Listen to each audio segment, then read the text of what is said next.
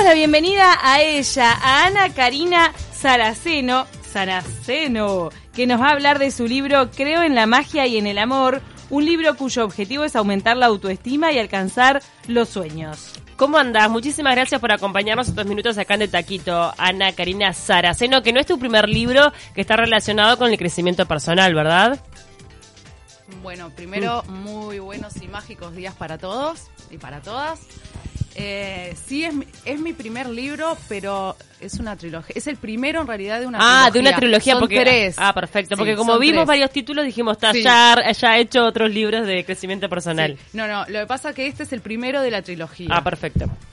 ¿Cómo fue que empezó en vos una inquietud hacia, hacia la exploración de la autoestima? O sea, vos tuviste una crisis de autoestima, lograste salir, ¿cómo fue? Sí, así fue. Eh, yo, mira, sobre crecimiento personal, hace casi 20 años que leo, que investigo, que estudio a las personas que, que veo con, con confianza, seguras de sí mismas, y digo, ¿qué hay? ¿Qué hay acá? Lo que hay es que se aman a sí mismos, por eso hablo tanto del amor hacia nosotros mismos, el amor en general, pero como lo que siempre digo es que todo empieza primero con nosotros mismos. ¿Es la base de todo Mm. el amor? Yo La- creo el que amor sí, a uno sí. a uno mismo. sí, sí. ¿Y en qué momento, bueno, no sé si fue que atravesaste una crisis, que en un momento realmente llegaste como, o a veces viste que señalan que uno tiene que tocar fondo para poder este, resurgir desde un lugar. sí, sí, ¿Te pasó cual. algo de eso? Sí. Sí. Mira, eh, tuve una depresión muy grande que me quería morir. Y, y yo lo cuento en el libro. Le pedí a Dios, llévame. Y como Dios no me llevó, dije, vamos a hacer algo. Yo no me iba a sacar del medio sola. Bien. Bueno, Pero la depresión es un tema que, que es bastante tabú todavía y que en realidad muchas, muchos uruguayos lo padecen y Sí. son muy incomprendidos porque las personas creen que el que está deprimido es porque no tiene la voluntad de hacer o de sentirse Ah, ya mejor, se te ¿no? va a pasar, Te va a pasar, Claro. pone- dale, ponele, es ponete las pilas, Sí. este, y bueno, y no se toma como una enfermedad real el con- contra la que la persona no está pudiendo Claro. Su momento. ¿Y tu ¿no? depresión en tu caso llegó por algún hecho externo o Sí, por una separación. Por una separación, o sea, a veces hay, un- hay algo que, que es como un detonante. Sí, sí, sí, fue por una de- de separación que ahí tu autoestima queda peor todavía porque te crees que no vales nada, que a vos no te va a mirar nadie, que el otro no te quiere, pero dejamos de mirarnos a nosotros mismos. Y ahí dije, bueno, voy a, a ver, todo esto que sé, que leí durante tantos años, me parece, está, está faltando aplicármelo a mí misma, en mi vida. Y ahí empecé ese camino de autodescubrimiento y de mirarme de verdad adentro, que a veces duele, que a veces este, no que- queremos, preferimos mirar para otro lado. Yo siempre analizaba a los demás, era más fácil que mirarme a mí. Típico. Claro. No, no por nada, pero es típico de las personas Sí. que a veces les cuesta, también- hablan demasiado de los otros cuando- porque les cuesta mirarse Claro, para porque adentro. te cuesta mirarte. Y, y descubrí un mundo maravilloso, porque descubrí que realmente nosotros tenemos el poder. Por eso yo llamo magia, yo juego tanto con la palabra magia, porque realmente creo que cuando nos amamos a nosotros mismos empiezan a suceder cosas mágicas en nuestra vida. Atraes personas, atraes situaciones. En general, cuando la depresión, obviamente que la depresión no tiene una sola causa como puede ser una separación, pero ese es el detonante de, de- de todo un Sí. sentimiento, uno tiende a, a, mm, poner el foco en el otro y en por qué no me quiere o qué me falta a mí que, eh, no sé, decidió no seguir compartiendo su vida conmigo cuando en realidad el foco tiene que redireccionarse. ¿De qué herramientas te agarraste para poder redireccionar ese foco hacia tu persona y bueno, y, y escribir todo lo que volcaste en el libro? Bueno, más o- lo que cuento en el libro eh, no es mi no es mi historia, porque eso sería una autobiografía y no lo es, pero sí cuento todo lo que yo hice que a mí me sirvió. Eh, las frases positivas, que por sí solas no funcionan porque las tenés que sentir, entonces explico ahí un poco cómo hacer para empezar a sentir eso, el merecimiento, empecé a trabajar muchísimo el merecimiento. Yo siempre digo, yo sigo trabajando en mi autoestima, no es algo que, pa, dale, está, ya está, Sí, ahora sí, sí. ya me amo, ya me quiero, ya estoy. No, Es es un trabajo continuo. Bien. Exacto. Y también planteas de repente ejercicios, porque así como cualquier otra disciplina es necesario concentrarse, practicar para poder tener la autoestima bien puesta. Sí, yo, eh, yo planteo ejercicios, porque a mí fueron los que me ayudaron. Por ejemplo, ¿cuáles? Escribir, escribir, escribir. Este, escribir, eh, bueno, lo que decía hoy sobre el merecimiento. ¿Qué cosas me merezco? O primero pensar, aunque sea, ¿qué cosas quiero? Yo quiero esto. ¿Me lo merezco? Y muchas veces en nuestro más profundo inconsciente creemos que no. Y no, si lo estás deseando es porque, porque Dios ya lo puso en, en tu camino. Pero ahora es eh, trabajo tuyo, trabajo nuestro, el sentirnos merece- merecedores de eso. ¿Es un tema de autoestima pensar que no lo mereces? ¿O es un- una cuestión de, no sé, no sé, imaginario colectivo acá en Uruguay que la gente piensa que las cosas no se merecen? No sé. Y, mm, sí, yo qué sé. Que te, que En lo realidad, necesitas por sí. suerte, o sea, eh, que tenés suerte. Sí, sí, sí. O sea, ¿te bueno, lo mereces, luchas por eso o tenés suerte y cae esa cosa? Sí, hay, hay un capítulo que, que hablo de la suerte, como Mm. que, la, que la suerte no existe en Claro. realidad.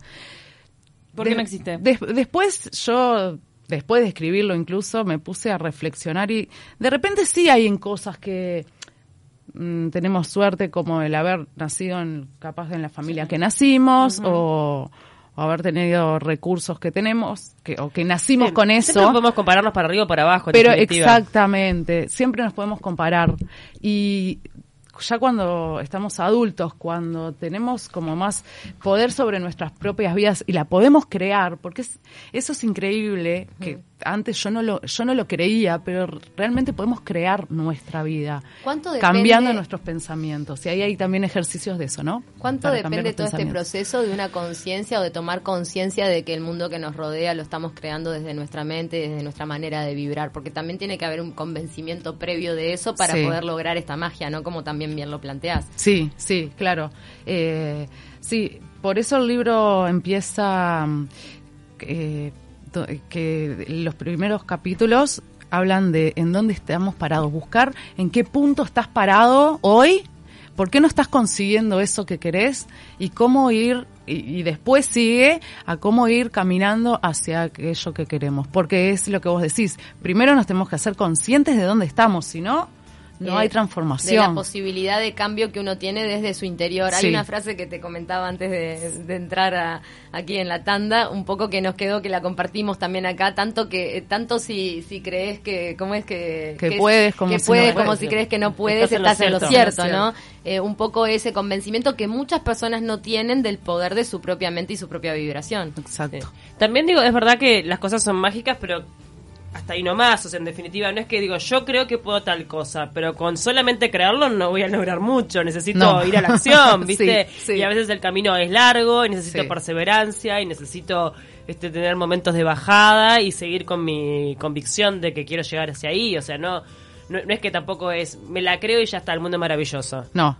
Eso ya hice, ensayo y error muchísimas veces porque, claro, escuchaba mentores, leía cosas que decían, si vos querés, podés, si vos Vamos querés, podés, y, y ta, ¿no? Como, como vos decís. Y no.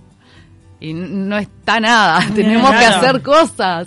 Tal cual, eso, tomar acción. O sea, si vas en búsqueda de algo, tomar acción, hacerlo desde el corazón. Porque muchas veces hacemos cosas, yo lo veo mucho en los trabajos. Eh, queremos tener éxito, pero trabajamos en algo que no nos gusta. Y si estás haciendo algo que no te gusta, difícilmente vas a obtener el éxito. Porque capaz que llegas a él, pero vas a seguir sintiendo ese vacío en tu interior, porque no es lo que vos querés en realidad. Pero también hay gente que, que de repente encuentra muy difícil cambiar de trabajo. O, o sea, porque tiene como Ah, su sí, vida focalizada y sí, todas esas sí. responsabilidades. Estaba justo abierto mm, en, en el libro el tema de las afirmaciones, que es uno de los ejercicios que propones. Sí. Que sí. es como el tema de cambiar el pensamiento. Sí, que en el tercer libro está bastante más desarrollado, que habla un poco más del propósito de vida, pero yo siempre les di- siempre digo, eh, lo primero, con lo que hablamos desde el principio de la entrevista, todo parte del amor que nos tenemos a nosotros mismos. Después vienen las relaciones, después viene eh, eh, nuestro propósito, pero primero reconocernos a nosotros mismos como los seres únicos que somos. ¿Cuál fue el primer paso que vos diste para mejorar tu autoestima? Además de todo lo que venías leyendo. O sea, ¿cuál, cuál fue, por ejemplo, fue lo de las afirmaciones que lo implementaste y... Fue caminar por el fuego. Tocar fondo. Sí, tocar fondo en serio. No, pero lo del caminar por el fuego es literal. Me fui a España a un evento en el que se caminaba por el ¿Fue de fuego. San Juan? ¿San Juan? No, Ah, no, un evento que hace mi, eh, mi mentor, que es el que escribió el prólogo del Sí. libro, Laín García Calvo. Allá eh, me fui, a- dije, "Ta, me voy al evento de él. Me fui, caminé por el fuego, ya ahí me hizo como un clic en la cabeza. No te quemaste. No, juro que no me quemé. Mirá. no lo hagan en su casa. No, claro. Contá, ¿y cómo es el trabajo para, para hacer eso de caminar sobre el fuego? Te, Porque te estás preparando todo un día mentalmente. Te están metiendo cosas en la cabeza todo el tiempo. Estás trabajando en tu mentalidad. No te quemaste, pero después cómo te quedaron las plantas del pie. Con llagas. No, mentira, mentira. No. no, mentira, mentira, mentira. No, no, nada, nada, no sentí nada. Nada. Ahí fue como comprobar empíricamente el poder de tu mente. De claro, alguna manera es como te estás que te, preparando exactamente. te abre es la eso. cabeza de decir, si, Si, esto lo pude pude caminar lograr, por el fuego, puedo hacer muchas más cosas. Yo hace unos años atrás ni se me hubiese eh, ocurrido Ocurrido. escribir un libro. Ahora, vos ya escribías, eso, eso, eso te iba a preguntar, vos ya escribías, te gustaba escribir desde chica, era algo que tenías ahí como guardado y lo sacaste, porque una cosa, podrías haber hecho, no sé, videos de YouTube, ¿por qué escribiste? Sí. Eh, lo tenía guardado, pero no sabía. Yo este, escribía en la adolescencia eh, las típicas cartas de amor que todos hemos escrito y hace poco las en- encontré algunas y dije, ay, pero mira todo lo que escribía yo. O en los exámenes, yo salvaba exámenes escribiendo, aunque no supiera ni de qué estábamos, de qué estaba hablando, y salvaba así. Entonces decía, algo, una, alguna facilidad tenía algo con el ahí, tema claro. de la escritura, ¿no?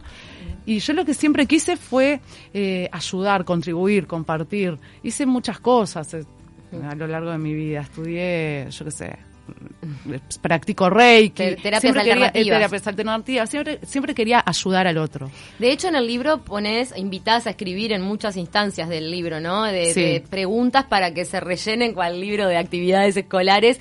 ¿Por sí, qué te cual. parece tan importante el poder volcar en la escritura lo que uno está sintiendo? Porque cuando nosotros escribimos, fijamos mucho más lo que estamos eh, sintiendo. Cuando vos escribís de, de- de- de tu puño y letra, por ejemplo, estás escribís una frase, ¿no? Una frase positiva, un yo me amo, que a tantos nos cuesta decírnoslo. Y cuando vos lo escribís, lo estás fijando mucho más en tu mente porque lo escribiste con tu puño, de tu puño y letra. De alguna manera Por hay eso una, invito tanto a escribir. una toma mayor de conciencia en Sí. lo que está eh, Sí. escrito, Sí. como que tiene un paso más que lo que es la oralidad. Y también hablas mucho en el libro de lo que es la queja. Eh, justo siempre comentamos, ¿no? Que el uruguayo es quejoso por, eh, por excelencia, porque hay una queja permanente. ¿Cuán importante es eliminar o cortar o tratar de aminorar esa queja al momento de emprender un camino así de sanación y de quererse a uno mismo? Es importante porque yo estoy convencida que cuando nos quejamos del otro, en realidad nos estamos quejando de nosotros mismos. El otro simplemente nos está reflejando algo que no, mm, que no queremos ver en nosotros mismos. Eso lo leí hace muchos años de, de Deepak Chopra en un libro. Este. Y, Y lo empezaste a constatar en la no, vida. No, y- pero ese momento, eh, la vez que lo leí, dije, ay, qué pavada está diciendo este hombre. No, no lo quería aceptar. Y bueno, y de a poco, y de a poco, y sí, cada día lo compruebo más, cada día escucho más gente que lo dice y realmente... Pero es interesante el ejercicio, porque cuando te quejas de algo, es como que se te puede abrir la lamparita y empezar, eh, pará, me está molestando algo, esto. ¿Por qué Capaz me que me molesta? molesta porque lo estoy haciendo yo misma. Sí. A mí me quedó grabado, creo que Jorge Bucay usó la metáfora del dedo, que cuando vos estás señalando con el dedo, los tres te están señalando Sí. a vos. ¿Eso de dónde sale? A ver. Yo lo escuché con Corch porque lo, creo Ah. que lo, re- lo repetía de, de Bucay, pero de alguna manera a veces suena como algo, como una pavada porque uno dice, ay, pero yo me quejo de, no sé, de X persona que habla mal y yo en realidad no hablo mal, o- pero en realidad ese espejo no es que uno haga exactamente lo mismo que está criticando, sino que ese Claro. espejo es qué es lo que a vos te genera tanta resistencia ¿Y de que qué? ese otro sea así, porque en definitiva que el otro sea como sea no debería molestarnos nunca. Claro, pero siempre viste que algo, algo nos molesta. Decís, y a veces no querés, pero. O o capaz sea, que hay algo me pasando. Exacto, que decís, Sí, ay, o no, lo no, que no te quiero molesta ver. es tu manera de afectarte por el otro en Sí. realidad, Claro, ¿no? o Porque capaz que, o- a ver, me pasa mucho para mí cuando criticas mucho a alguien es porque también vos deseas eso que la otra persona tiene También, en el fondo. No se puede, hay de todo. bueno, Sí, en el libro sí, hablas también de la De la envidia, envidia, sí. este temas como que, que nos trancan en ese en, en ese en esa disciplina espiritual para sentirnos mejor, ¿no? Claro, son como, este, es lo que vos hablabas de las vibraciones. Nosotros somos seres energéticos y con las con la, cul- eh, con la culpa, bueno, con la culpa también, pero con la crítica, con la envidia, con la queja, bajamos nuestra vibración. Ese es el problema. Y decís, ¿y, ¿y cómo hago? Y sí, es un camino. No es fácil, pero es simple. Eh, se puede, se puede. Y sí, y a veces nos te- los demás yo creo que siempre son nuestros espejos.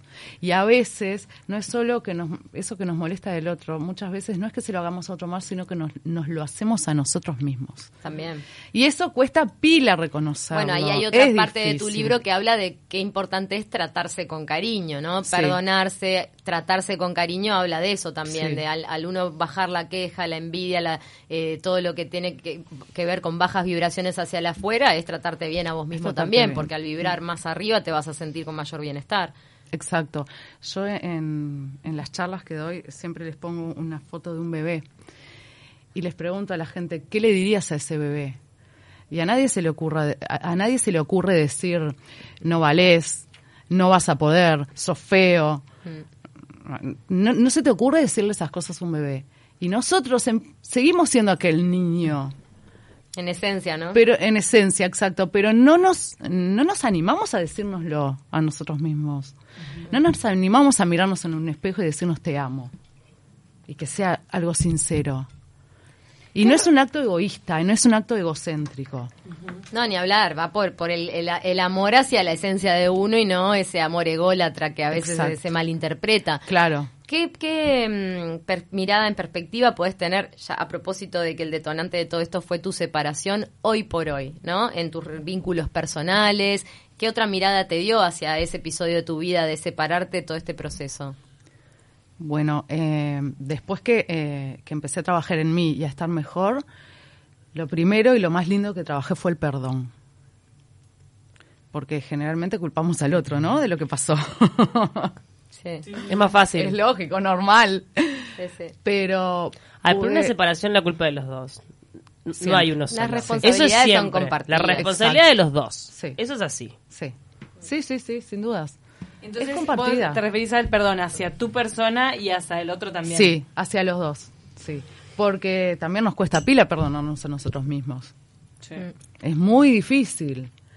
Pero no poniéndonos en el, en el rol de víctima, decir pobre de mí, ni nada de eso. No el perdón, ¿No? me imagino yo, desde, bueno, te perdono lo malo que me hiciste, sino el perdón de decir, bueno, quizá este camino que yo visualizaba como exitoso no lo era y, y perdonar es- ese fracaso entre comillas, ¿no? Tal cual, tal cual. Dejarlo de ver como un fracaso, empezarlo a ver más como un aprendizaje, como... Hay personas que nos, eh, nos acompañan en nuestra vida un tiempo. Obvio. Lo que pasa es que tenemos eso, viste, de, de a- claro, y de a- apegarnos y decir toda la vida, toda la vida, toda la vida. Y, y- lo sentimos, todo- y pasa con amigos también, ¿no? Pasa ah, con familiares. Ni que hablar cuando ya hay eh, cosas más graves como un- una muerte, que ahí dejamos de compartir, aunque sea en este plano de conciencia, dejamos de compartir físicamente con esa persona. Pero hay muchas personas que van pasando a través de nuestra vida. Y eso de, de aceptarlo eh, también nos libera. Claro, como un aporte, como alguien que Claro. era compañero de camino en su momento, ¿no? Y A que- mí me costó, sí, claro, me costó muchísimo. Y bueno, y, y esa parte la desarrollo más en el segundo libro que se llama Relaciones Mágicas. Pero, pero claro, siempre teniendo en cuenta el amor a, a nosotros mismos. Por eso insisto tanto todo el ¿Pudiste construir una relación mágica? Sí, Es importante poder Sí. aplicar Sí, también, ¿no? claro. La volviste a amar.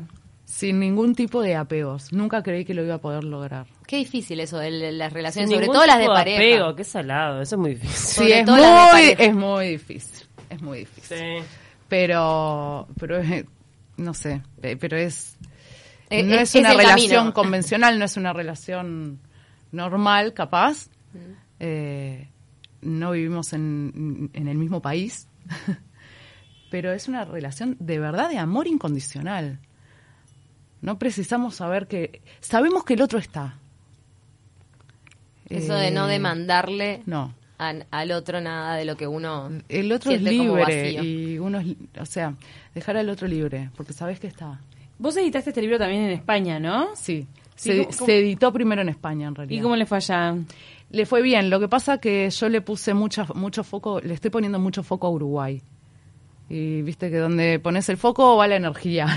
y estoy, le estoy poniendo toda la energía ahora en, en este tiempo a Uruguay porque quiero que se expanda por todo el país. ¿Y los otros dos que se vienen, cuándo vienen?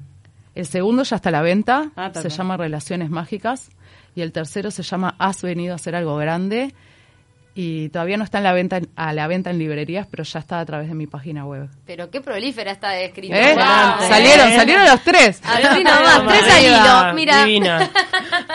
bueno, la gente los puede adquirir en todas las librerías del país. Sí, Este, al menos este, el primero, el segundo. Y El primero y el segundo, El segundo sí, y el están. otro ya dentro de poquito. y el otro, mediados de noviembre, diciembre, ya, ya va a estar también en las librerías. Lo pueden pedir antes a- eh, por la página web, si no.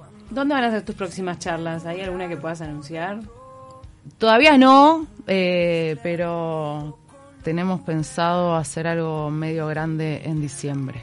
Qué bueno. Sí. Divino. Ana Karina Saraceno, muchísimas gracias por estar con nosotras hoy y felicitaciones de parte del equipo por también es un acto de valentía el de repente no nunca haberse identificado como un escritor o asumir un nuevo rol que también requiere dejar atrás los miedos, dejar atrás, ¿no? Eh, Sí. empoderarse, ponerle autoestima Sí, y los prejuicios, el que dirán, todo. Exacto, ten- sí. Y eso es a lo que animo a, a los lectores y a mis seguidores, ¿no?